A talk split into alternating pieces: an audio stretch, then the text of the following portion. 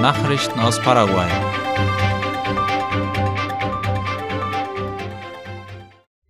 Panamerikanische Gesundheitsorganisation feiert 120. Geburtstag in Philadelphia. Im Rahmen der Feierlichkeiten finden in Philadelphia mindestens zwei Veranstaltungen statt. Gestern im Hotel Florida ein Vortrag und morgen der Volkslauf Corre Caminata 2022 im Süden der Stadt.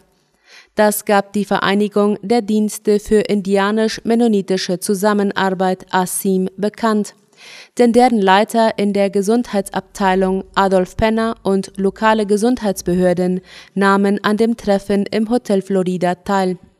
Dort ging es um das Motto, das die Panamerikanische Gesundheitsorganisation, kurz PAHO, über ihre Geburtstagsfeier gestellt hat. Gesundheit und Wohlbefinden verbessern und dabei niemanden zurücklassen. Es wurden die aktuelle Gesundheitssituation diskutiert und Schritte für die interinstitutionelle Zusammenarbeit vorgeschlagen. Dabei kamen unter anderem folgende Themen zur Sprache.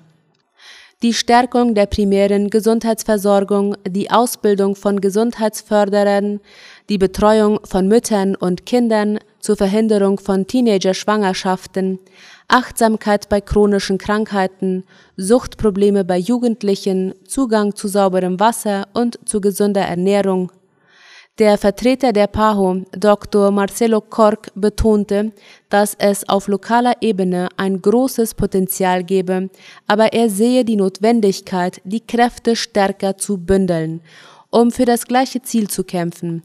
Laut Kork mangelt es im zentralen Chaco vor allem an Vertrauen zwischen den verschiedenen Sektoren um mit gemeinsamen Strategien zu arbeiten.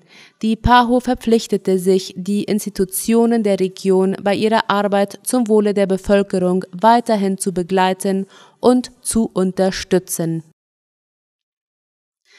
Die Reiserntesaison beginnt unter Bedenken.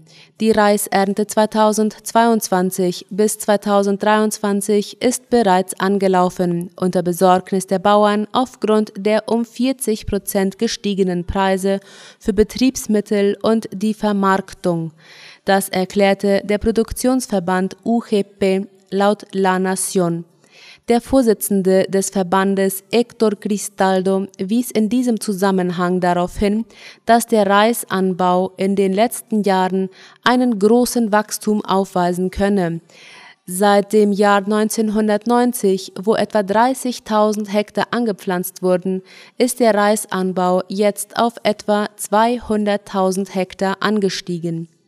Je nach Wetterlage werden pro Jahr etwa eine Million Tonnen Reis angebaut, so Cristaldo. Mit steigender Produktion werde Paraguay sich besser auf den Märkten positionieren, sagte er. Die Reisanbauflächen Paraguays liegen in den Einzugsgebieten des Flusses Tevicuaru, Tacuaru und Aguapeyu in den Departementen Ñeembucú und Misiones. Hauptabnehmer von paraguayischem Reis ist Brasilien, an das etwa 80 Prozent geliefert wird. Über 30 Prozent der paraguayischen Bevölkerung spricht zu Hause Guarani. Das geht aus einem Bericht des Nationalen Statistikinstituts INE hervor, der gestern anlässlich zum Tag der Guarani-Sprache veröffentlicht wurde. Darüber schreibt die Zeitung OI. Aus dem Bericht geht hervor, dass Guarani die meistgesprochene Sprache der Bevölkerung ab fünf Jahren ist. Knapp 33,5 Prozent sprechen nur Guarani zu Hause. Beinahe 35 Prozent spricht Guarani und Spanisch gemischt. Beinahe 30 Prozent der Bevölkerung spricht nur Spanisch zu Hause und zwei Prozent sprechen andere Sprachen wie Portugiesisch, Deutsch, Japanisch und Englisch. Diese Daten gehen aus einer im letzten Jahr durchgeführten Umfrage hervor und beinhalten nicht die Departamente Boquerón und Alto Paraguay. Schriftsteller des Mercosur treffen sich in Encarnación. Heute und morgen werden Buchautoren und Dichter dort Vorschläge zur Annäherung oder Anpassung zwischen den Mercosur-Mitgliedstaaten im Bereich Kultur erarbeiten, wie AWC Color schreibt.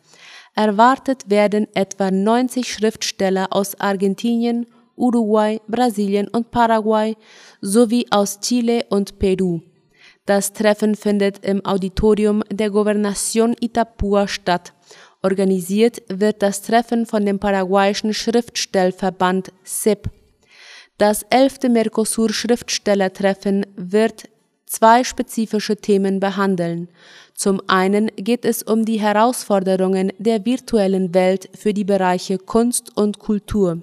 Zum anderen wird das Thema schreibende Frauen und junge Menschen behandelt, deren Herausforderungen, Erfahrungen und Perspektiven. Nachrichten aus aller Welt.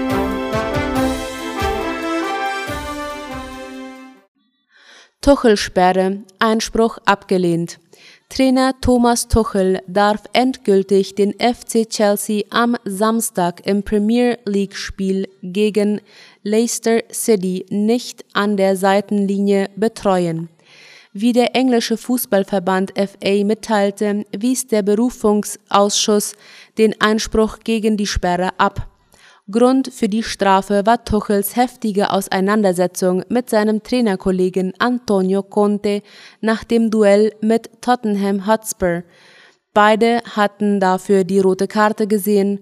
Tuchel wurde zudem mit einer Geldstrafe in Höhe von 35.000 Pfund belegt. Der Italiener Conte muss 15.000 Pfund zahlen, erhielt aber keine Sperre. Habeck will Strommarktreform. Bundeswirtschaftsminister Robert Habeck will mit einer grundlegenden Reform des Strommarkts Preise für Verbraucher dämpfen. Eine Sprecherin bestätigte einen entsprechenden Bericht des Handelsblatts. Es handle sich um ein mittelfristiges Vorhaben. Ziel sei, dass die Verbraucherinnen und Verbraucher wie auch die Industrie auf ihrer Stromrechnung stärker davon profitieren, dass erneuerbare Energien so günstig produzierten. Dafür sollten entstehende Übergewinneffekte im Strommarkt adressiert werden. Schon fast 4300 Hektar verbrannt. Deutschland steuert auf ein Rekordjahr bei Waldbränden zu.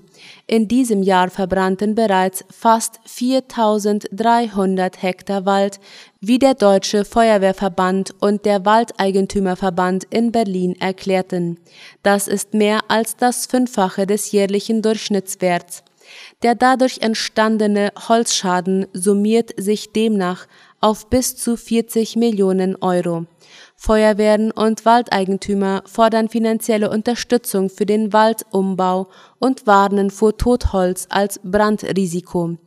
Bereits 2019 waren über 2700 Hektar Wald abgebrannt. Soweit die Nachrichten am Freitag. Ich wünsche ein gesegnetes Wochenende. Auf Wiederhören.